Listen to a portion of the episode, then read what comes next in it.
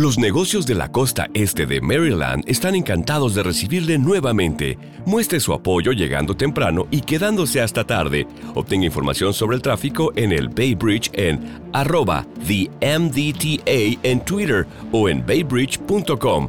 Para enterarse del tráfico en tiempo real, llame al 1877 Bay Span, o sea, 1877 229 7726.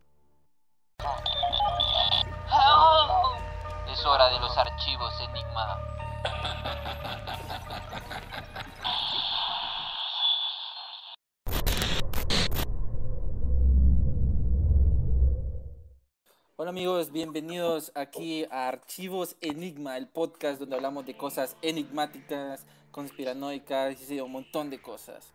Y en este programa tan especial, creo que estoy bien emocionado por el tema y por el invitado que vamos a tener. Este, vamos a estar hablando un poco de extraterrestres, de, de revelaciones, pero va a estar bien interesante. Entonces, ¿cómo, cómo están Darío, Cal? Eh, bienvenido aquí que nos vas a estar acompañando desde Materia X. Pues no, emocionado de verdad por tener tan, pues tan honorable va eh, entrevista va y aceptación de lo que es el invitado de hoy, Sixto Paz.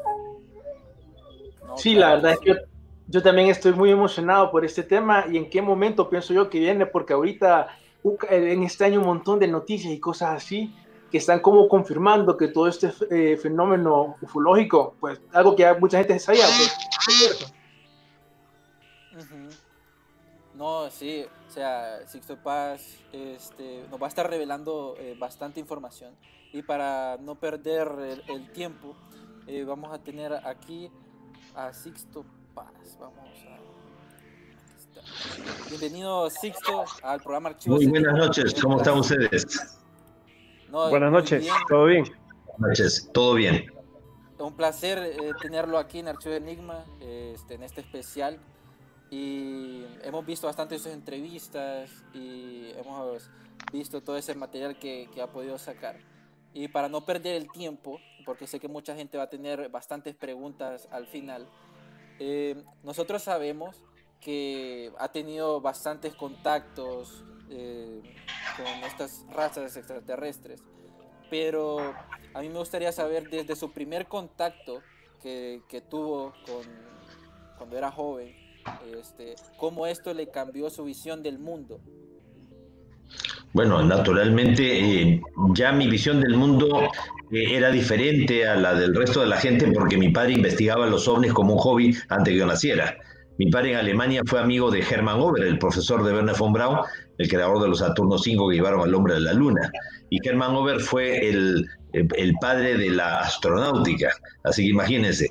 Y ya este, Hermann Ober les, este, le había, había comentado públicamente, no solamente mi padre, ya de que él estaba convencido de que los platillos voladores procedían de otros mundos y de civilizaciones avanzadas. Eh, ya, ya en 1963 todo ese tiempo usted estuvo envuelto en el, en el mundo de investigación ovni. Probablemente nací en ese ambiente. Mi padre de chiquitos, a mis hermanos y a mí siempre nos hablaba de estas cosas y entonces nosotros lo aceptamos como una cuestión de lógica y sentido común. En un universo tan grande, lo raro no es de que pueda haber vida fuera de la Tierra, lo raro sería que no lo hubiese. Sí, porque de hecho Baum Brown, este, para los que no saben, él fue traído desde la operación Paperclip eh, para trabajar eh, con la NASA y les ayudó bastante para que pudiese ir al espacio. Ahí es... Sí, o sea, lo que pasa es que este, eh, Von Braun fue el creador de muchos de los misiles balísticos con los que se bombardeó Inglaterra, o sea, los B1, B2, en los laboratorios de Pedemunde en el Báltico se estaban desarrollando pues eh, esa tecnología de los, los rockets, de los cohetes teledirigidos. No, qué, interesante esa conexión, ¿verdad? Creo que haber estado en, ese, en ese ambiente, a la curiosidad uno lo mata y, empieza a ver más, allá. Creo que tal vez por eso fue que lo contactaron ustedes antes que su padre. Eh, podríamos decir que mi padre preparó el camino para que nosotros llegáramos a tener contacto. como él investigaba el tema OVNI, nosotros lo que hicimos simplemente fue dar un paso más hacia adelante, eh, impulsados por justamente sus investigaciones, por su ejemplo. O sea, quisimos tener el contacto. Y para eso lo hicimos de una forma poco ortodoxa o poco eh, científica. O sea, utilizamos las técnicas de la meditación, los ejercicios de respiración, relajación, concentración y meditación para intentar tener el contacto extraterrestre. Y, y, así fue que pudimos canalizar los primeros mensajes tipo psicográfico que se corroboraron con avistamientos anunciados previa cita y nos permitieron tiempo después ver bajar las naves, ver bajar los tripulantes y hasta subir físicamente al interior de las naves de ellos. Y eso es una preparación, ¿verdad?, que es necesaria para tener este tipo de contacto, digamos, espiritual que bien interesante porque eh, Sixto dice que tiene eh, contactos con, una, eh, con una, eh, un ser, digamos, y que a mí me interesa saber cómo exactamente es que se prepara para llegar a tener estos contactos. Entiendo que es como algún tipo de meditación o algo así, pero no sé si nos puede compartir más o menos cómo es. claro, la, la, preparación para, para tener contacto extraterrestre es la misma que para tener buena salud. Es aprender a respirar, aprender a relajarse, aprender a alimentarse, qué comer, cuándo comerlo, en qué actitud comerlo, hacer ayunos terapéuticos limpieza orgánica, una vez cada 15 días, cada mes, no comer nada, solamente tomar agua, em, hacer deporte para evitar el anquilosamiento del cuerpo, eh, acostarse temprano en la medida de las posibilidades para estar en armonía con el sol y con la luna, dejar de lado los estimulantes, o sea, todo aquello que afecta el antenaje natural. Dentro del grupo nuestro no se promueve para nada el consumo de plantas sagradas o plantas con propiedades psicotrópicas para expandir la conciencia de forma artificial, porque eso bloquea toda posibilidad futura de desarrollar el mismo potencial natural. También dentro del grupo se recomienda buscar el contacto con la naturaleza, hacemos muchas salidas al campo. Eso es la preparación física.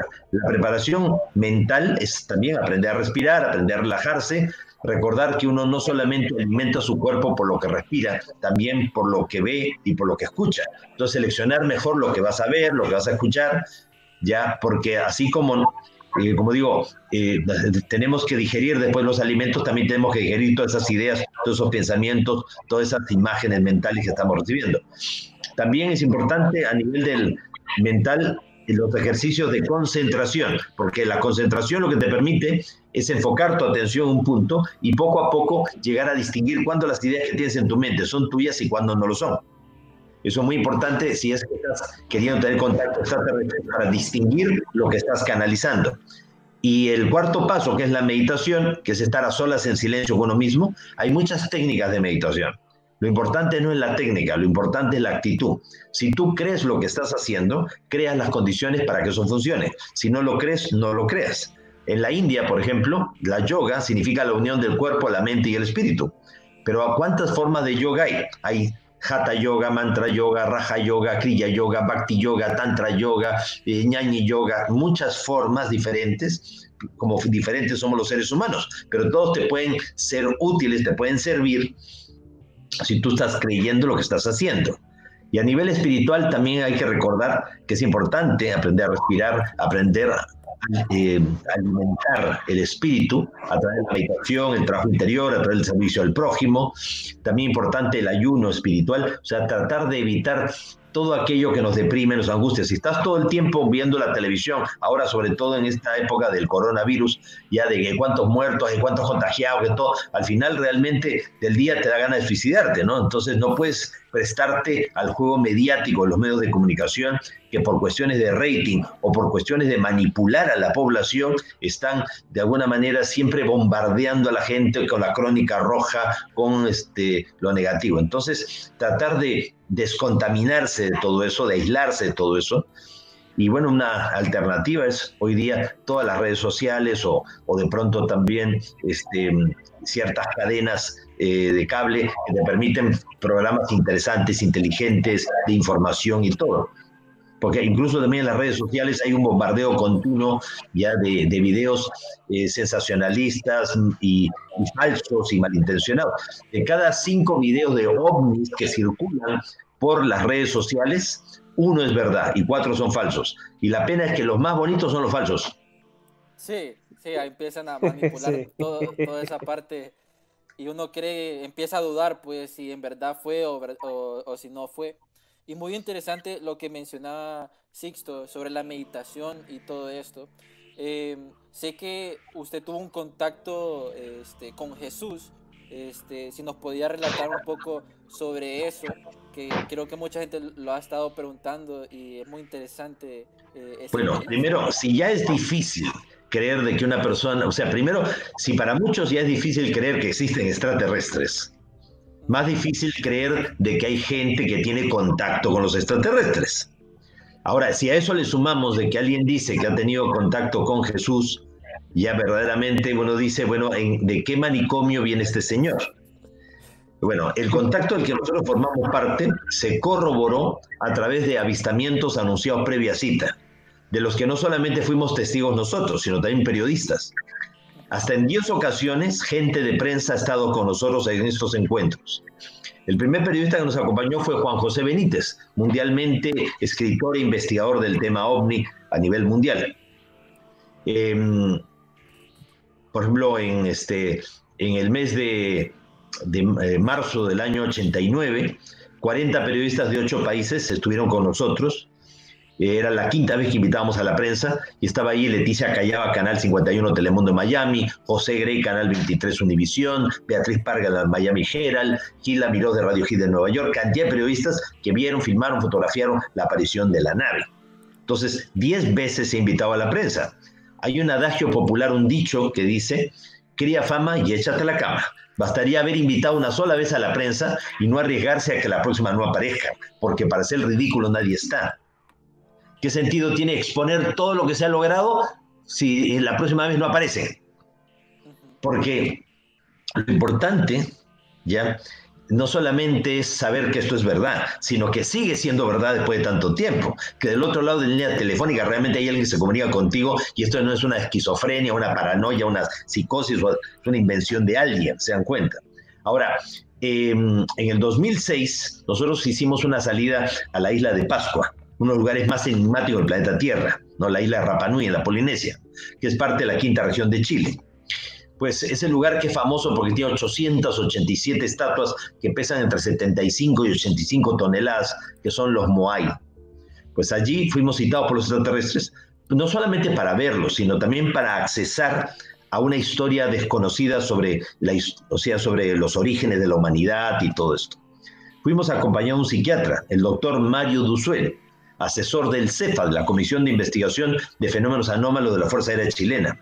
Él se enteró de que íbamos a hacer esta salida y me llamó por teléfono y preguntó, don Sisto, mire, este, me he enterado que ustedes van a ir a la isla de Pascua, ¿podría acompañarlos pero en plan escéptico? Entonces le dije, mire doctor, hace mucho tiempo que hay gente que considera que tanto mi persona como el grupo del que yo formo parte, necesitamos un psiquiatra y urgente. Pues qué mejor que usted se ofrece voluntariamente para acompañarnos. Él estuvo con nosotros Delante de él meditamos todos y recibí el mensaje psicográfico que decía a qué hora, qué día y en qué lugar de la isla iban a aparecer los, las naves. Claro, él en ese momento debe haber pensado, están peor de lo que yo imaginaba. El día anterior al contacto, nos reunimos con el psiquiatra y con los militares del aeropuerto Mataveri de la población de Jangaroa y eh, les contamos del avistamiento que vamos a tener. Entonces dijeron, bueno, vamos a estar atentos de ahí, don Sixto. Total, que fuimos al contacto con el psiquiatra, éramos 25 personas, aparecieron dos naves haciendo evoluciones, nos regresamos al aeropuerto y los militares salieron de la torre de control, le estrecharon la mano delante del psiquiatra y dijeron, Dosisto, esto fue espectacular. Lo tenemos grabado en la pantalla del radar, fueron dos objetos. Entonces, cuando tú ya has podido demostrar hasta la saciedad que el contacto del que formas parte, junto con muchas personas, porque esta no es la experiencia solo de Sixto Paz, yo soy uno más de un grupo de contacto, nada más, ¿ah? eso hay que tenerlo en cuenta. O sea, yo no soy el único que ha recibido los mensajes, que ha atravesado centros o portales dimensionales, o que ha subido a las naves, o que ha dialogado con los extraterrestres o recibido mensajes.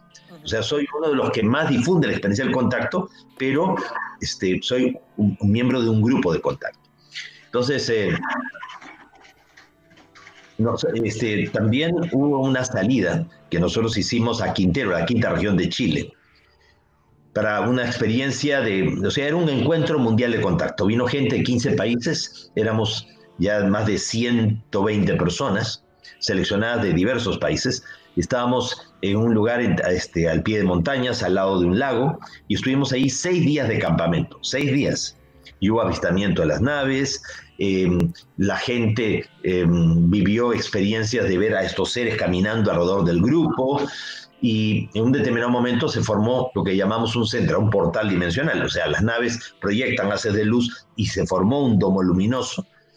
Si tú lo atraviesas, puedes ser desmaterializado, teletransportado y proyectado a otro lugar. Puede ser a Ganímedes, a, a Apu, un planeta que está a 4.2 años de distancia de nuestro sistema solar, o sea, o puedes irte a cualquier otra parte. Entonces, los extraterrestres habían dicho que cuatro personas iban a vivir la experiencia del contacto pues eh, preparé a 14 personas de los grupos nuestros, todos instructores de grupos, para que eh, fuéramos al lugar y que los guías mismos, los extraterrestres, los hermanos mayores, escogieran de entre toda esa gente a las cuatro personas. Llegamos al lugar y todavía no se había formado el centro. Entonces nos dispersamos todos, nos pusimos a meditar y de pronto en un determinado momento en el cual yo tuve, tuve, ganas de ir al baño, me fui detrás de un bosquecito, unos árboles, y ahí estaba el Sendra el portal dimensional. Entonces quise darme la vuelta y rezarme para llamar a todos mis compañeros y salió un ser como de un metro noventa, ya es eh, cobriza, em, muy delgado, muy alto, como digo, pero ya sin pelo, que ya lo conocemos nosotros de, otras experiencias de contacto, se llama Mardox y de un planeta llamado Silox, y me, y me dijo que, que viniera con él. Entonces me tomó de la mano, pum, para adentro dentro de la luz y aparecí en Ganímedes a 600 millones de kilómetros de distancia de la Tierra, me llevó a un domo que está, o sea, allá en Ganímedes hay vida artificial, no es vida como la Tierra. O sea, ellos han creado un microclima y una microatmósfera solo sobre sus ciudades que se extiende mayormente en el subsuelo de las lunas. O sea, en la superficie hay domos, hay estructuras, pero eh, no se compara con todo lo que hay debajo. Además, según ellos, debajo del hielo de la superficie de Ganímedes hay océanos tan grandes como, lo de la Tierra. Eso está publicado en libros del año 74. Y recién en el año 2015, la NASA confirmó la existencia de océanos tan grandes como lo de la Tierra debajo del hielo de la superficie de Ganímedes. O sea, el tiempo no pasa por gusto. En, en, esa ocasión, reitero, fuimos caminando hacia este gran domo principal donde, según los extraterrestres, se reúnen o se proyectan tipologramas pues los 24 ancianos de la galaxia, el Consejo de la Confederación de Mundos de nuestra galaxia. Entonces fui a ese local, lo acompañé a este ser, ya primero estuvimos en su casa, luego nos fuimos a este local y eh, fuimos subiendo por una especie de rampa hasta llegar a un lugar donde era un salón que parecía como exhibiciones, porque había muchas como piezas de arte en ese lugar, y había una persona vestida de blanco como de un metro ochenta, eh, delgada, y la, la tez, o sea, de la piel era como ligeramente trigueño, o sea, no era blanco, blanco, sino era ligeramente tostado, y la nariz aguileña, em, el pelo era un, castaño oscuro, em, la barba un poco graciosa, partida así en el medio, y cuando yo lo vi sentí una emoción tremenda, no relacioné pues que pudiera ser realmente el Maestro Jesús de ninguna manera pero sabía que cuando Jesús resucitó se lo llevaron en una nave. O sea, alguien se lo llevó en una nave. O sea, tiene una nube y todo, bueno, ya sabemos, ¿no? En la Biblia continuamente se repite de que este, incluso durante la transfiguración de Jesús en el monte Tabor, una nube luminosa se colocó encima de él. Entonces, generalmente las naves tienen la particularidad de emitir una especie de camuflaje, en una nube. Entonces, a veces de nubes caprichosas o extrañas han salido estas naves. Entonces me encontré con esta persona. Mardox pues, se acercó primero, habló con él y ahí yo capté en mi mente o escuché que me llamaban, entonces me acerqué y ya cuando estuve delante de él la emoción fue gigantesca, entonces él extendió su mano hacia mí y su túnica se fue hacia atrás y dejó ver a la altura de la muñeca, no en la palma de la mano, en la muñeca, pues una, un queloide, o sea, como una cicatriz de color rosado, o sea, no un hueco, sino como una cicatriz de color rosado y que emitía como una especie de, luz especial.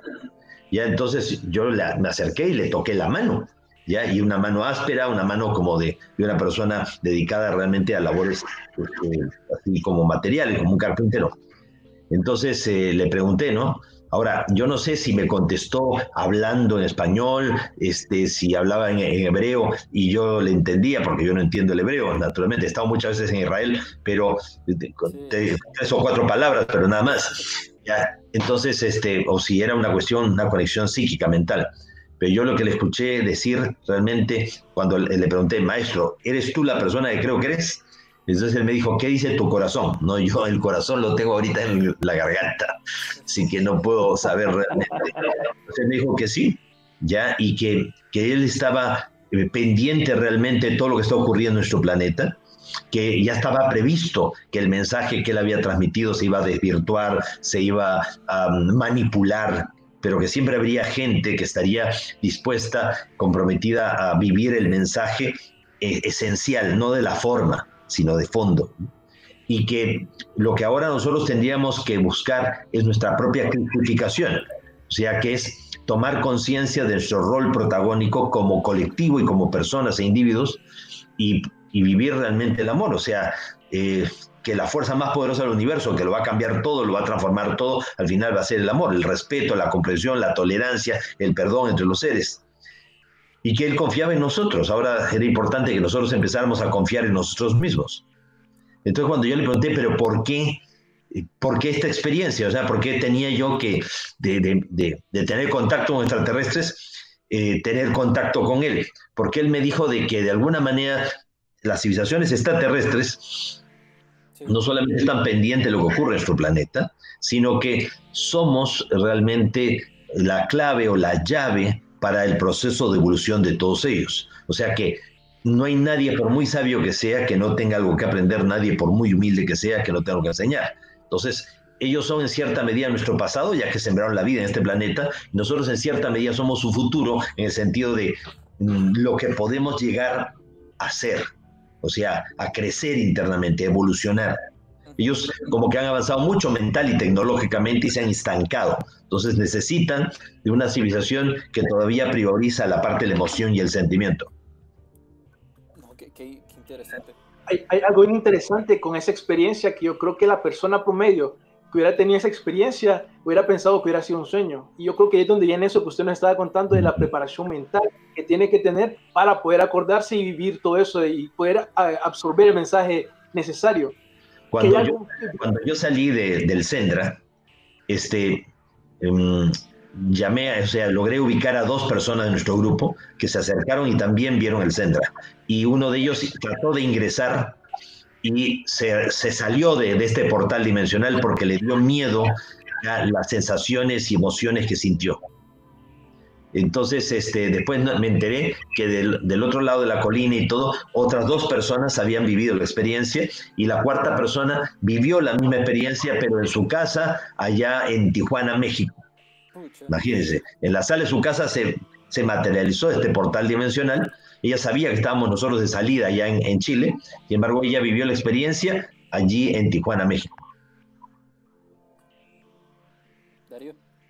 Eh, hay algo que me gustaría preguntarle y es esto que con el montón de experiencias que ha tenido, el montón de personas que, que están atraídos a su trabajo y todo eso, que si alguna vez ha tenido como algún problema, digamos, con el gobierno o con alguna gente que dice como la policía secreta, los hombres de negro, no sé si tiene tal vez alguna experiencia que ahí nos pueda compartir. Varias, varias experiencias. O sea, varias experiencias. Eh, o sea, ha habido momentos en el cual me han dicho que, que me cae la boca, que no siga investigando, que no hable esas cosas. Eh, incluso me han, este, eh, ha habido épocas en que he sido este, vetado para ir a determinados lugares, ya para ir a determinados países, y después con el paso del tiempo han levantado esos vetos para que pueda nuevamente volver. ya, este, ahora, si no me han asesinado, que ya lo intentaron porque una vez dispararon aquí a mi casa y eso que vivimos en una privada, en un lugar cerrado. Dispararon, el balazo entró ya por la ventana de la casa y del segundo piso directamente al lugar donde generalmente yo duermo, ¿no? Entonces, eh, eh, ya ha habido esos, pero eso es amedrentamiento, no es otra cosa. Porque eh, si no han acabado conmigo es porque ellos saben que el contacto del que formo parte es real y quieren ver hasta qué punto pueden sacar provecho de él. Por eso no te eliminan. Sí, porque hemos visto que bastantes personas que quieren revelar la verdad o transformar a las personas por medio de esos contactos los han silenciado y o, los han encarcelado, han dicho que se han suicidado, que cosas... O, claro, le puedes inventar cualquier cosa, ¿no? O sea, puedes ponerle una cierta cantidad de dinero en un, paraíso fiscal, o le puedes poner fotografías pornográficas, o le puedes este, inventar un delito, o le pones un paquete de droga en su maleta si, si va invitado a un congreso internacional. Puedes hacerle cualquier cosa. O sea, si quieres destruirlo, es facilísimo hacerlo. Sí, y eso es algo como que, pucha, este, algo, un peligro que tienen las personas que quieren revelar la verdad. Aquí viene una pregunta eh, que me gustaría que respondiera. Es que de todos estos contactos que usted ha tenido, eh, ¿qué raza es la que más visita la Tierra? Porque sabemos que hay 60 y algo, eh, no, sé si me corrige de, raza. Sí, son, son, como 60 especies diferentes que están llegando a la Tierra con las más variadas intenciones. Hay seres de aspecto antropomorfo, cabeza, tronco, extremidades, de 4 metros de altura, 3 metros de altura, de 2 metros y medio, 2 metros, metro 90, metro 80, metro 70, metro 60, metro 50, metro 20, de 1 metro, de 80 centímetros hasta de 10 centímetros algunos de los cuales han sido confundidos con duendes, con gnomos ya en el pasado. Eso lo, que no quiere decir de que no hayan gnomos o duendes, entidades de otros planos y otras dimensiones también. O sea, una cosa no niega la otra. Em, generalmente, eh, y los hay con pelo, sin pelo, extraterrestres de raza negra, de raza amarilla, azules, blancos, rojos, de, todas las, de todos los colores que nos podamos imaginar. También hay seres de aspecto zoomorfo, seres que parecen peces, que parecen anfibios, que parecen reptiles, que parecen insectos, aves, que parecen este, felinos. O sea, también todas las posibilidades que uno se puede imaginar existen. Generalmente los que buscan el contacto directo son los que más se parecen a nosotros o los que pueden asumir una apariencia como la nuestra. Muchas veces no son como lo estamos viendo. ¿Por qué? Porque ellos saben que juzgamos por las apariencias. Y si vemos a alguien diferente, vamos a pensar que es malo simplemente pues distinto. Sí, sí he visto varias imágenes de diferentes razas, pero se escucha mucho de los pleiadianos. ¿Son ellos los que más nos visitan o es otro tipo de raza? Recordemos de que los mayas, y ustedes justamente son de Honduras, de tierra maya, em, los mayas decían que sus antepasados vinieron de las Pléyades y llegaron a la Tierra a través de una gran cola de serpiente o caña hueca. O sea, que venían de las estrellas Sak-Ek, ya, o y se representadas con el símbolo de Lamat, ya que es justamente un símbolo que habla de las estrellas cascabel, o sea, de la constelación de Tauro. Así que, eh, de alguna manera, el mundo maya está íntimamente conectado con los pleiadianos. Yo había escuchado que este, la raza Ramay que viene de la constelación Auriga, eh, eh, eran los que eh, se habían contactado con, los mayas, con la parte como los aztecas también. Bueno, lo que pasa es que son muchas razas que han estado actuando a lo largo de toda la historia. ¿ya? la, la, sola definición, por ejemplo, de Kukulcán o Quetzalcóatl o Gucumas, ¿no? que viene ya de la época de los, eh, de los toltecas, o sea, antes que los aztecas y antes que los mayas, ya que, que apareciera el término de Cuculcán o Cucumás o eh, Quetzalcóatl, ¿no? Porque recordemos que el mundo maya también fue invadido por los toltecas. O sea, los mayas eran muy antiguos, pero fueron invadidos en una época, ya, por eso surgen ciudades como Chichen Itza, que es maya tolteca. Entonces, este, los toltecas hablaban justamente de ese Quetzalcoatl o Cuculcán, la serpiente emplumada, serpiente algo largo, emplumado porque vuela, nave nodriza, nave cilindro, de las muchas que se han visto a lo largo de toda la historia. Y dentro de, dentro de estas especies que están interactuando bastante con la humanidad, que bien como dijo, hay, tienen, digamos, intereses benévolos, algunos malignos. Eh, no sé si sabe alguno, por ejemplo, que son ya desde los más eh, malos, así como también los que quieren proteger, digamos, a la humanidad y todo eso. Pues ciertamente, o sea, eh, solamente hay, podríamos decir, cinco razas o especies que están eh, viniendo con malas intenciones o que no tienen buenas intenciones. ¿Y por qué estarían tratando de ingresar en nuestro mundo? Porque aquí en nuestro planeta, hace miles de años atrás, un grupo de extraterrestres fueron deportados, exiliados por mal comportamiento. Nuestro planeta es un planeta de experimentación, es parte de lo que ellos llaman el plan cósmico. Entonces la intención era crear las condiciones para que en este mundo eh, surgiera una civilización bajo un patrón de evolución diferente al de ellos, que les permitiera ellos tomar información y con ello poder seguir, dar el salto siguiente, pasar a un nivel superior. Eh, pero em, hubo un grupo, una parte de los guardianes y vigilantes que fueron seleccionados, eran seres de Orión y seres de, de las Pléyades, los que fueron enviados en calidad de guardianes y vigilantes, pues hubo uno de los líderes del grupo de los Oriones, un ser de 3 metros de altura, con cola, aspecto reptil, que consideró que los seres humanos de la Tierra éramos impredecibles, que podíamos poner en peligro el orden cósmico, y quiso sabotear el plan cósmico, se generó un conflicto, una guerra, y estos seres fueron deportados y exiliados aquí. Es lo que se menciona en la mitología griega como la guerra de los titanes, que determinó que un grupo de dioses griegos fueran deportados al tártaro, al inframundo. O la Biblia, que nos habla de la guerra de los hijos de la luz contra los hijos de la oscuridad, la guerra de los ángeles, que terminó que un grupo de estos seres fueran exiliados también aquí a la tierra, ¿no? y, todos los mitos y leyendas de los pueblos hacen referencia a eso. Em, entonces, em, estos seres que fueron deportados murieron, acostumbrados a vivir miles de años fuera de la Tierra, murieron y quedaron atrapados en nuestro mundo en otra dimensión. Y, como, quedaron como espectros.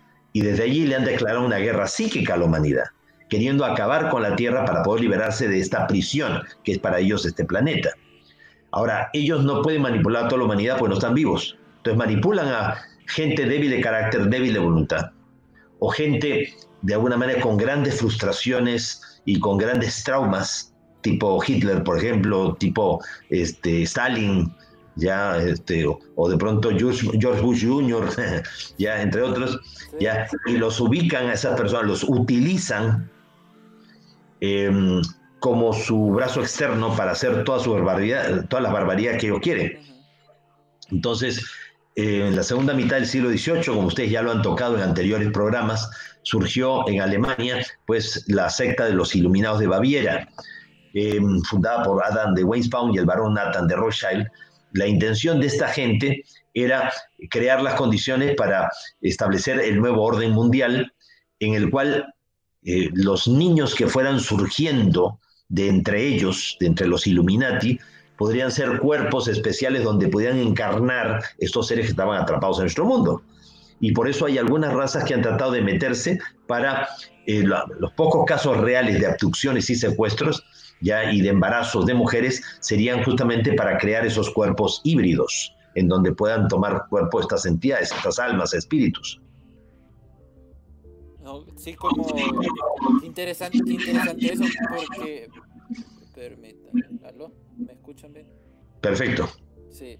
No, qué interesante todo eso porque habla mucho de los reptilianos y su relación con los Illuminati. Eh, no lo había visto de esa perspectiva que están eh, atrapados. Por eso este, mucha gente lo relaciona como que la gente de la élite está transformada y que por eso siempre sale como eh, en los medios de comunicación para controlarnos. No, es que mayormente los, la élite mundial son empleados de estas entidades. Son servidores, son lacayos nada más. Ah, ok. Excelente. Bueno, no tan excelente, pero hay una pregunta que me gustaría para ya ir al, mundo presente, este, lo que está pasando ahorita, es de que mucha gente está viendo como mucha actividad de extraterrestre, de ovnis. Lo mencionábamos antes de entrar al programa que hay videos falsos, este, hay videos que son reales qué zonas son las que los extraterrestres dicen aquí es donde más actividad eh, va a haber porque está fuera de la ciudad o tiene algún como mapa donde se miren más estos tipos de contacto. No, mayormente eh, cuando ellos desean contactarse es más fácil contactarse con las personas que ellos seleccionan en el campo, en el desierto, en las montañas, en un lugar retirado pero pueden llegar a materializarse en tu propia casa. Justamente una de las variantes del tema ovni es el caso de los visitantes de dormitorio. Tú estás durmiendo y tienes un encuentro cercano al tercer tipo. Al pie de tu cama aparece uno, dos o tres de estos seres pequeñitos cabezones. Entonces te pueden ir a buscar hasta tu propia casa. Y no sería nada extraño que esto coincida con que eh, los vecinos vieron el ovni sobre tu casa o se escuchó un sonido, una vibración impresionante y se fue la luz de todo el barrio justamente cuando esto pasó, aunque no vieran directamente el ovni. Ah, ok, porque aquí en Honduras hablan mucho sobre el lago de Yohoa, que es un lago. No sé si el agua o esos tipos de lagos sea como un lugar como de atracción de los OVNIs o ovnis. Eh, generalmente también las naves tienden a esconderse en el interior, o sea, descienden en el mar o descienden también interior de los lagos o interior de cráteres volcánicos. Y establecen bases subacuáticas o bases eh, subterráneas. Eh, por eso ustedes habrán visto cómo del 2015 en adelante, del 2012, 2012 en adelante, con mucho mayor intensidad que nunca, los ovnis han estado entrando y saliendo del volcán del Popocatépetl en la Ciudad de México. Ya, y entonces eso ha sido pero más que evidente, ¿no? Sí. Yo recuerdo que cuando teníamos salidas aquí, las veces que nos visitó Sixto aquí a Honduras, y que nos trajo un, gran aporte precisamente ¿va? con lo del disco solar, uno de los discos solares de toda la, red a nivel de América. Eh, las salidas y los encuentros los teníamos en, la montaña de Azacualpa, precisamente un lugar frío, eh, que se dieron muchas experiencias. Así es. Pero las personas pueden tener la experiencia del contacto en sus propios hogares, pues en la misma ciudad, o sea, eso no es una limitación para ellos. Em, ahora, ciertamente ellos seleccionan a la gente con la que sean contactarse, no porque tal o cual persona sea mejor que el resto, sino porque a través de ciertas personas pueden llegar a un colectivo mucho más amplio. Hay gente que tiene la experiencia del contacto y como la mente humana tiene mecanismo de bloqueo que hace que uno olvide experiencias traumáticas, la gente no recuerda haber vivido lo que ha vivido. Y mucha gente cree que ha sido abducida, secuestrada, cuando realmente fue invitada a subir una nave, pero después fue tan fuerte la experiencia que no recordaba nada de lo que había vivido. Lo único que le servía como una verificación de la experiencia era el tiempo perdido. O sea que salió de su casa 15 minutos y cuando regresa piensa que ha pasado 15 minutos y te dicen, oye, que hace 5 horas te fuiste, ¿no? Sí. Una, pequeña pausa. Este, a las personas que nos están viendo las preguntas, vamos a estar, eh, las voy a leer al, final eh, para que porque hay bastantes. Vamos a coger ahí. Em, Darío, ¿tienes una pregunta para Sixto? Sí, eh, hay algo, por ejemplo, ahorita en este tema que está pasando en Estados Unidos, específicamente con lo que es la Fuerza Espacial, que hay un montón de teorías de conspiración que dicen, no, está por un lado eh, una parte benevolente de los militares de Estados Unidos con la US Navy y la Defense Intelligence Agency eh, tratando de sacar una narrativa para la divulgación de los ovnis y por otro lado está, digamos, esta institución que se llama eh, Stars Academy y está básicamente la CIA, digamos, por este lado sacando esa información. No sé si ha escuchado este tipo de, de, historias, teorías, y si usted cree que eventualmente estamos cerca ya de algún tipo de reconocimiento oficial, que bueno, ya hemos tenido, por ejemplo, la semana pasada, eh, un ingeniero que trabajaba para el Pentágono, si no me equivoco, dijo, confirmó que tenían naves que eran fuera, fuera de este planeta.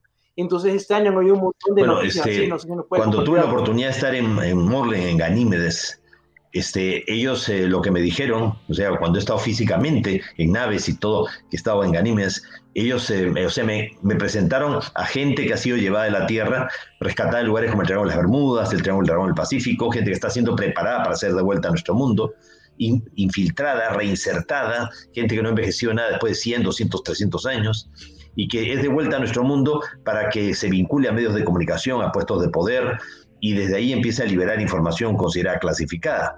Entonces ya en el 2017 se comenzó a hablar precisamente de, eh, un proyecto eh, secreto que tenía el gobierno norteamericano, ya que el senador Hydro Wright dio a conocer toda esa información de que el gobierno norteamericano nunca había dejado de investigar los ovnis, que después de que terminó el proyecto Libro Azul siempre siguió investigando.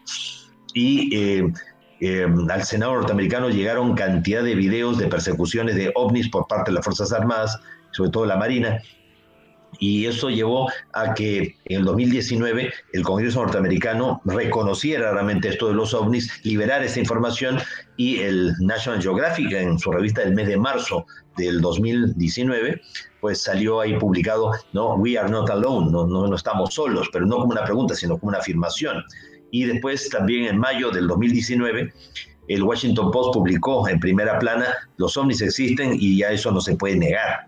O sea que, y, reconocen, sí, los ovnis existen, no son de la Tierra, pero no, eso no garantiza que sean extraterrestres. Si no son de la Tierra, ¿de dónde son? Pues entonces, ya, bueno. Y em, entonces, eh, de alguna manera habría que ver hasta qué punto en este momento que estamos registrando una oleada ovni sin precedentes, que ha creado una presión sobre los gobiernos a tal punto que Estados Unidos en el, el año pasado consolidó la fuerza espacial este, norteamericana, ¿no? la Fuerza Espacial Militar. Y ahora, este, hace poco nomás, eh, Japón eh, reconoció que había movido protocolos de, este, frente a una posible invasión extraterrestre. ya, eso muestra que hay un reconocimiento que estamos siendo visitados como nunca antes. O sea, antes eh, los, las oleadas ovnis eran, por ejemplo, este año en México, este año en Estados Unidos, este año en Honduras, este año en Chile. Ahora no, ahora en todo el planeta simultáneamente, como nunca antes se ha visto. Y no solamente son avistamientos ovnis, también esos sonidos en el cielo, sobre la tierra, debajo de la tierra, que hay quienes lo relacionan con las trompetas del apocalipsis, ya que son sonidos, una combinación de canto de ballenas con eh, eh, barcos llegando a puerto, con, con, sonidos de toda, como una síntesis de los sonidos del mundo, y que a, más de una persona le ha, producido realmente mucho impacto, mucha emoción y todo. Entonces, estamos eh, como nunca siendo... o sea, yo pienso que los gobiernos de grandes potencias, incluso con la presencia de esta cantidad de ovnis, que no hay que confundirlo para nada con el tren de satélites del grupo Starlink de Elon Musk, y menos aún la Estación Espacial Internacional, que varias veces le da la vuelta a la Tierra durante el día, y que hoy día es muy fácil. Tú entras a las redes sociales, entras a, usted a Google y puedes buscar la página web de la NASA o de, de, SpaceX o Starlink y ahí te dice a qué hora, qué día ya va a aparecer la Estación Espacial Internacional o el tren de satélites de Elon Musk para ampliar la red de Internet. Ya, entonces, si van a pasar hoy día ya en mi o sea, sobre, eh, sobre Tegucigalpa a las 7 eh, de la noche, ¿ya? Y a las 12 de la noche yo estoy viendo a los ovnis, ya como 20 ovnis encima de Tegucigalpa, pues no son pues, porque a las 7 de la noche pasaron, no, no a las 11 de la noche. ¿Se dan cuenta? ¿Ya? Y, y no eran eh, 70, 120 lucecitas chiquititas pasando todas en fila, eran 20 objetos que se movían y, y hacían evoluciones uno alrededor del otro y todo, que no lo hacen los satélites, ni la Estación Espacial Internacional. Sí, que, que, de hecho es interesante. Permítame. Es interesante eso porque eh, actualmente, bueno, en Nueva York y el Pentágono sacaron este tipo de información, pero yo me hago esta pregunta, ¿cómo la sociedad, cuando los demás gobiernos digan los extraterrestres existen, aquí hay uno al lado, pues, ¿cómo, cómo esto va a afectar a la sociedad? Eh, ¿Qué piensa usted so, sobre eso? Por eso es que hay estudios de exopolitics, ¿no? Este... Uh -huh Michael Saya y, otros científicos y todo a través de sus estudios de exopolitics ya se han ido adelantando. El propio Edgar Mitchell, el astronauta antes de morir, también hizo muchos estudios de esto exopolitics, de cómo ya va a reaccionar la humanidad, cómo la humanidad va a seguir, va a continuar a partir de que se reconozca oficialmente no solo que existen los ovnis, que existen los extraterrestres, sino que eh, de alguna manera convivamos, inter interactuemos con ellos. Yo, yo pienso, no sé qué piensa Cara y Darío, que la religión va a ser una de las más afectadas eh, cuando salgan la revelación de que estos seres existen y que hay un montón de planetas y seres vivos allá afuera. Eh, la teoría que sale que nosotros somos un producto de un experimento entre razas. Eh, de, todas maneras, ya la Iglesia Católica se ha apurado en este, dar pasos significativos hacia adelante. O sea, el 13 de mayo del año 2008 una fecha muy sensible para la Iglesia Católica porque reconoce, o sea, ese, eh, recuerda más bien la aparición de la Virgen de Fátima. Pues el 13 de mayo del año 2008, José Gabriel Funes, la máxima autoridad astronómica del Vaticano, un jesuita de origen argentino, dio a conocer al diario Observatorio Romano, que es el medio oficial del Vaticano, que el Vaticano acepta la vida extraterrestre y que es tan lícito para un católico creer en Dios como creer en los extraterrestres. Tiempo antes, Monseñor Corrado Balducci, teólogo del Vaticano, cardenal de la Iglesia Católica y amigo personal del Papa Juan Pablo II, apareció en la RAI, la radio televisión italiana, declarando que los extraterrestres del pasado podrían ser los extraterrestres de hoy. Así que ya de alguna manera la iglesia está apurándose en, de alguna manera, este, ampliar su espectro y, y cuestionar de alguna manera o mm, tornar más elástica, más flexible su doctrina frente al tema. Interesante. Darío. Y relacionado a esto, por ejemplo, de que tal vez tengamos en algún futuro una confirmación ovni, algo que yo he visto como en teorías así de conspiración, que es conocido como el evento, es cuando básicamente eh, los, los, seres extraterrestres van a presentarse a la humanidad, supuestamente va a haber un, un evento así que todo el mundo lo va a poder ver y, o sea, nadie lo va a poder discutir, pues es bien interesante porque yo he leído, por ejemplo, algo que es conocido como la ola galáctica. Y dicen que como es del el gran, el gran del centro solar galáctico va a salir un pulso que aparentemente va a tirar una energía que va a hacer que nosotros nos cambie como la humanidad y eso es lo que nos va a revelar a nosotros, eh, lo que nos va a permitir a nosotros tener estas eh, contactos con los eh, extraterrestres ovnis. No sé si usted cree que un evento así, tal vez, por ejemplo, que la Federación Galáctica de la Luz estaría responsable detrás de este evento, o solo son puras teorías así sin nada que la respalden. Bueno, cuando nosotros empezamos el contacto en el 74, los extraterrestres dijeron que cada 26.000 años el centro de nuestra galaxia emite un pulso un pulso de luz violeta, que es la energía de la transmutación, la mística, la fe, la magia, la energía del cambio. Y esa energía llega a nuestro sistema solar, afecta al Sol y afecta a todos y cada uno de los planetas del sistema solar. En el caso de la Tierra, el grado de afectación es eh, que reduce el campo magnético al mínimo, calienta la atmósfera, derrite los glaciares, derrite los polos, aumenta el nivel de agua dulce de los océanos, con el riesgo subsiguiente que se detengan las corrientes marinas y después de haberse calentado el planeta, súbitamente se, se congele y haya una nueva glaciación. O sea que cada 26.000 años se producen estas glaciaciones producto de este, de este pulso que siempre llega.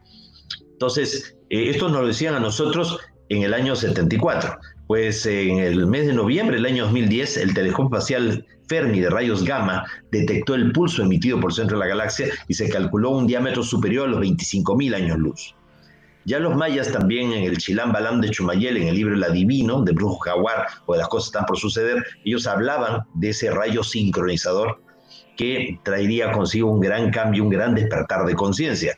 Entonces es gradual, pero obviamente el momento más álgido, más intenso fue el 21 de diciembre del año 2012, en donde se aperturó un portal dimensional que permitió que eh, la Tierra ¿no? pasar a la cuarta dimensión, pero no simplemente por, por inercia, sino porque hubo ya desde el 11, el 11, el 2011, o sea, un año antes, hubo cantidad de gente que entre todos creamos una masa crítica, un estado mental colectivo positivo para empujar el tránsito dimensional de la Tierra.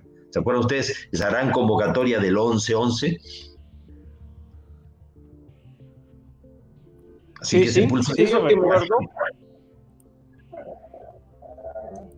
Recordamos eso precisamente y, y, una de las preguntas que te tengo, Sixto, era precisamente, eh, sabiendo lo del 2012, precisamente, el final de los tiempos, no el final de, la Tierra, ¿verdad? Eh, y que mm, seguía la comunicación que ha pasado prácticamente del 2012 a la fecha en lo que es el, fenómeno, el contacto extraterrestre la comunicación. Este, los extraterrestres, o sea, uno de los mensajes que nos han dado desde el inicio del contacto es que las profecías no han sido dadas para que se cumplan, sino para que no se cumplan. Siempre es advertir para corregir. Si el futuro fuera inexorable, ¿dónde estaría lo más sagrado que el ser humano recibe de Dios, que es el libre albedrío? Las profecías positivas tenemos que colaborar para que se den. Las negativas hay que hacer lo imposible para que no ocurran. Y cualquier variación, por mínima que sea, traerá consigo un futuro diferente. Dentro de las profecías, por ejemplo, la del Apocalipsis, se habla de que la humanidad va a despertar conciencia y se va a alinear del lado de la fuerza de la luz en una última gran batalla, la batalla de Armagedón, la batalla del fin del mundo. Pero ¿qué pasaría si la humanidad toma conciencia de que, aunque estas fuerzas oscuras, tenebrosas, han conspirado contra la humanidad, lo han hecho porque tienen miedo de nosotros o porque tienen envidia y en vez de nosotros actuar, a pesar de todo el daño que nos han hecho sistemático a lo largo de la historia humana, nosotros en un acto de amor supremo, como el caso de José con sus hermanos o Jesús en lo alto de la cruz, ¿no? Cuando José es vendido a Egipto por sus hermanos y, que casi lo matan y todo. Y cuando él tuvo la oportunidad de vengarse de ellos, ¿qué fue lo que hizo? Los perdonó. Entonces, igualmente, Jesús en lo alto de la cruz no dijo, ahora me la van a pagar todo esto desgraciado cuando me baje de aquí. Él no dijo eso. Él lo que dijo es, Padre, perdónalos, pues no saben lo que hacen. Enseñándonos que el camino, la verdad y la vida es el amor en el perdón. Entonces, si nosotros llegamos a ser capaces de perdonarnos a nosotros mismos, perdonar nuestros defectos, nuestros errores, perdonar a nuestra pareja por cualquier error que haya cometido, a nuestros hijos, a nuestra familia. Y cuando uno, se, cuando uno ama, todo lo perdona, todo lo tolera, todo lo comprende, todo lo supera. Entonces, eh, realmente somos un experimento sociológico, antropológico, metafísico del amor. O sea, nosotros tenemos que aprender a amar y enseñar a amar. Y estos seres están pendientes de ese aprendizaje a través nuestro. ¿Qué es lo que debemos en estos tiempos eh, esparcir amor y, y, vibras positivas? Así es. Darío. Y esto que comentaba ahorita me parece bien interesante, por ejemplo, lo de la fecha del 11-11 que supuestamente hubo un evento, una meditación y todo eso, es bien interesante porque yo he estado leyendo ahorita, por ejemplo, que este mismo año se han realizado meditaciones masivas así, para básicamente tratar de poder manifestar lo que sería la línea de tiempo, eh, que hoy la he visto que se, la, la, llaman como la línea de tiempo gamma, que básicamente la era dorada de la era acuario, que es bien interesante porque eso, esto he leído también está relacionado con la fecha del 2012, lo que los mayas predecían y todo eso, era el inicio de la era de Acuario y que básicamente es cuando nosotros vamos a, vivir, o sea, la era de oro, pues, la era dorada. Eh, probablemente la era de Acuario más bien se inició en el año 47, 1947, porque ese año es, se inició la era moderna de los ovnis, con el caso de Kenneth Arnold, este piloto civil norteamericano que sobrevolando la cima del monte Rainier en el estado de Washington, pues un 24 eh, de junio de, 1947, avistó nueve objetos en forma de platos voladores o en forma de tazas voladoras. Y él hizo el primer reporte oficial apoyado por los, lo que vieron los bomberos, lo que vieron los, los policías y todo el mundo. Y después, el 2 de julio del 47, que se estrella el ovni de Roswell. Entonces, ya eso nomás es un buen inicio para la era de Acuario, para la liberación de información. Otro, otro dato interesante, justamente en 1947 se encuentran los rollos del Mar Muerto, ¿ya? en Kunra. Y uno de esos rollos es el rollo de la Mec, que mm, eh, es una especie de génesis apócrifo, ¿no? Ese texto del siglo II antes de Cristo, eh, le pregunta a su esposa, ya, si el hijo que está esperando en su vientre, Noé, es hijo suyo o es hijo de los vigilantes de mundos o guardianes de planetas cómo un texto del siglo II antes de Cristo puede decir una cosa como esa. O sea, no estoy hablando de una novela de Isaac Asimov, estoy hablando realmente de los rollos del Mar Muerto. Sí, es interesante eh, ver cómo eh, precisamente haciendo ese trabajo de investigación, precisamente vamos viendo las pequeñas pistas o los hilos que van tejiendo en realidad lo que es una realidad eh, hoy en día acerca de lo que es el contactismo, o los contactados que, eh, como podemos decir, eh, siempre han estado entre nosotros ellos. Eh, incluso creo y puedo afirmar de que ellos estuvieron primero que nosotros en realidad. Pues ciertamente que sí. Según los extraterrestres, hace 1.200 millones de años el planeta Tierra murió, producto de impactos de lluvia meteórica que no solamente extinguieron la vida en nuestro planeta, acabaron con la Tierra. La Tierra se hizo pureza, hizo polvo.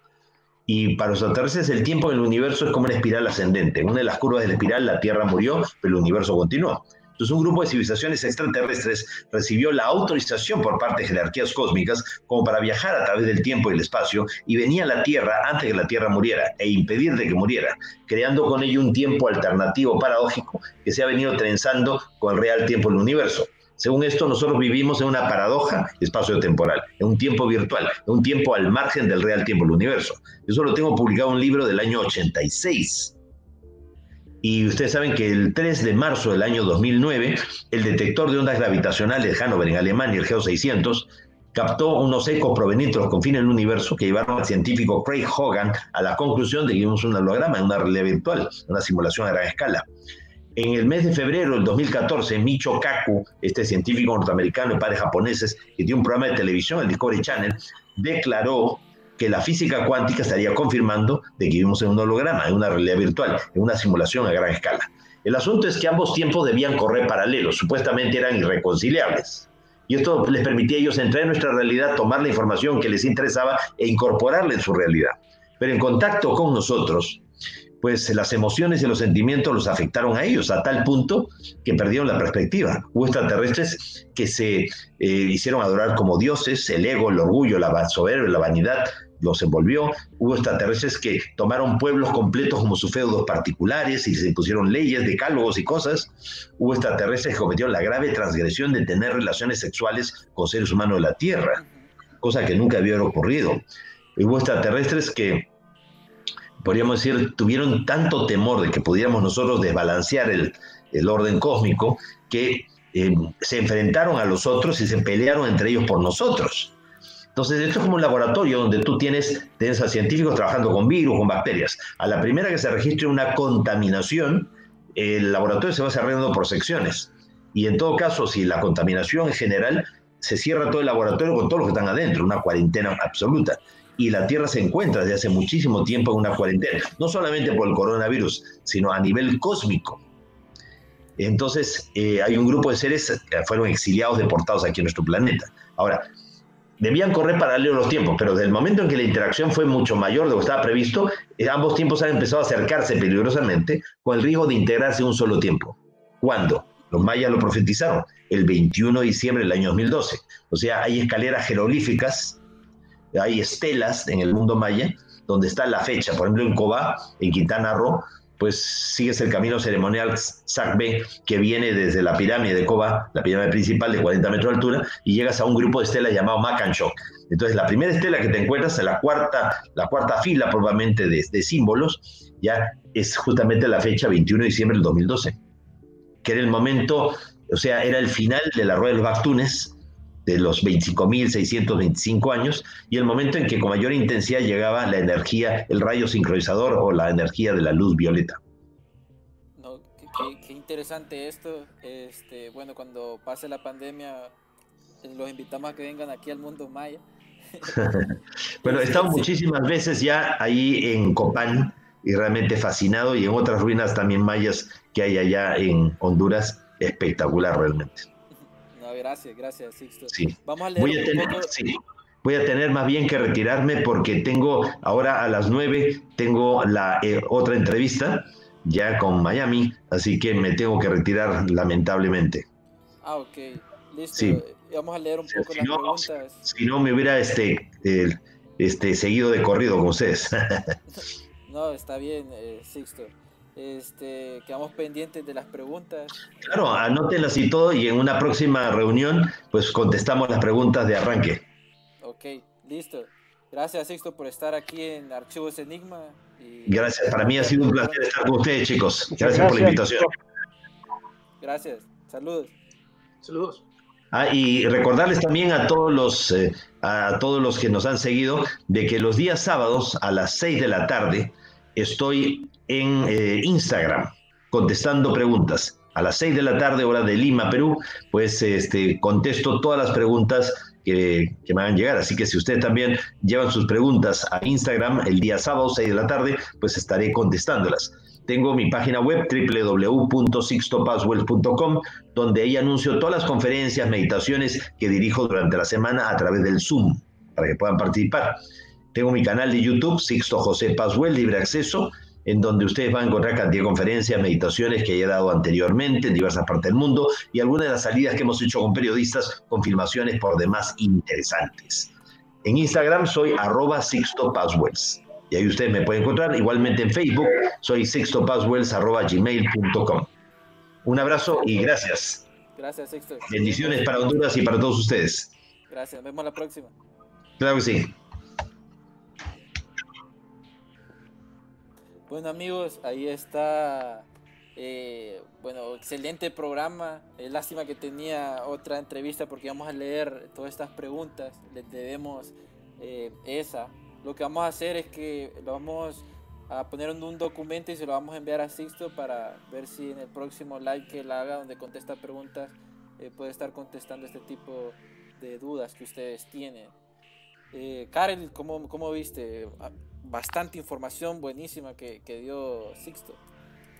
Pues fíjate que, eh, como les decía, ¿verdad? Fuera del programa o extra micrófonos, como decimos, eh, precisamente la trayectoria de Sixto Paz es larga, larga. Eh, puedo constatar de manera personal que he tenido la oportunidad de salir con él, que es muy cierto y como dicen ahí un adagio que le salieron a él, donde anda Sixto andan naves y no es broma eso. prácticamente la salida, los grupos de meditación, eh, con lo que trabajamos con Sixto y a las salidas que tuvimos la oportunidad de ir con Sixto, eh, se manifestaban las naves, siempre se han manifestado. Eh, el, documental que precisamente estaba grabando en, en la isla de Pascua, tuvo, tuvimos la fortuna que una hondureño brasileña estuvo con él precisamente y fue testigo precisamente del avistamiento de las naves de, que Sixto afirma. Eh, eh, tal vez en otro programa, ¿verdad? Que logramos tener con él y nos cuente de la experiencia acerca de, como publicaron en, el Archivos Enigma, eh, del viaje que Sixto ha desarrollado y ha logrado hacia la selva del, del, Manú en busca del dorado, del Paititi, ¿verdad? Un, enclave a nivel de importancia que no tienen idea a nivel mundial. Y gracias a ese tipo de viajes, se logró revelar eh, en comunicaciones, como afirma Sixto, eh, la importancia que tenía Honduras, o en realidad que tiene Honduras, en esta conexión o comunión, por así decirlo, extraterrestre con Ciudad Blanca, aunque ustedes no lo crean, eh, de la cual en 1999, cuando Sixto vino aquí a Honduras, comenzó a tener ese, esa comunicación que fue revelada y que nosotros, eh, cierto grupo fuimos eh, desarrollando y hicimos expediciones precisamente a la selva de la Mosquitia eh, para averiguar la ubicación en realidad tanto de Ciudad Blanca como del, disco dorado, que son 12 discos, ¿verdad? Que se, que se esparcen prácticamente por todo lo que es América, que se le considera la columna vertebral del planeta Tierra, que es una red de, energética que le da eh, estabilidad, por así decirlo, eh, o balance energético a todo el planeta Tierra. Eh, así de importante es, ¿verdad? Todo lo que es el continente americano y dentro de lo que es todo el continente americano, Honduras y Ciudad Blanca. Sí, hay, hay, ese tema de Ciudad Blanca, tenemos pendiente hacer un programa para sacar de, dudas aquel montón de cosas y de ciudades perdidas. pero gracias a toda la gente que nos, que nos vio, que estuvo presente, en, este live. Eh, le tenemos esas preguntas. Gracias por escucharnos en nuestro podcast. Eh, saben que nos pueden seguir en las redes sociales, Facebook, YouTube, eh, Twitter, Instagram, como Archivos Enigma. En Spotify vamos a estar subiendo este episodio en unos cuantos días. falta actualizar el episodio anterior que, que, hicimos, pero esperemos que les haya gustado. Pronto vamos a traer más excelentes invitados, expertos en la materia para que ustedes se puedan entretener e informar. Sí, mil gracias a Karel por su ayuda y por su presencia también, que el programa estuvo muy bueno. Eh, y la verdad es que estuvo bien interesante, muy buen invitado. Entonces, alístense porque vienen nuevas cosas para Archivos Enigma. Y gracias, Karel, eh, por toda tu ayuda. Estamos chequeando a la próxima. No, hombre, gracias a ustedes siempre va por la, por la invitación, ¿verdad? Siempre es un honor estar compartiendo información con ustedes, ¿verdad? Y obviamente va esta información y todos estos programas van para todos los oyentes, para todos los espectadores, ¿verdad? Y que igual pues nos pueden seguir en, en, materia, materia X en Facebook y X Materia en Instagram, que tocamos prácticamente los mismos temas, ¿verdad? Con eh, ciertos puntos de vista ¿va? distintos, ¿va? Pero que se respeta eh, la colaboración de cada uno de ustedes. No, gracias, Karel. Entonces nos vemos a la próxima, mis amigos enigmáticos. Esto fue Archivos Enigma. Saludos. Mayday, Mayday, down. Ellos nos observan. Houston, we have a problem.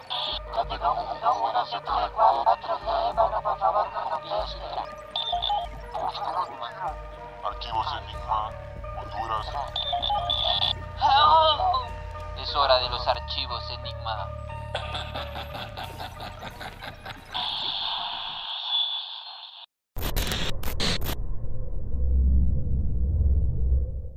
¿Por qué hacer esto? Cuando puedes hacer esto. ¿Por qué hacer esto? Cuando puedes hacer esto.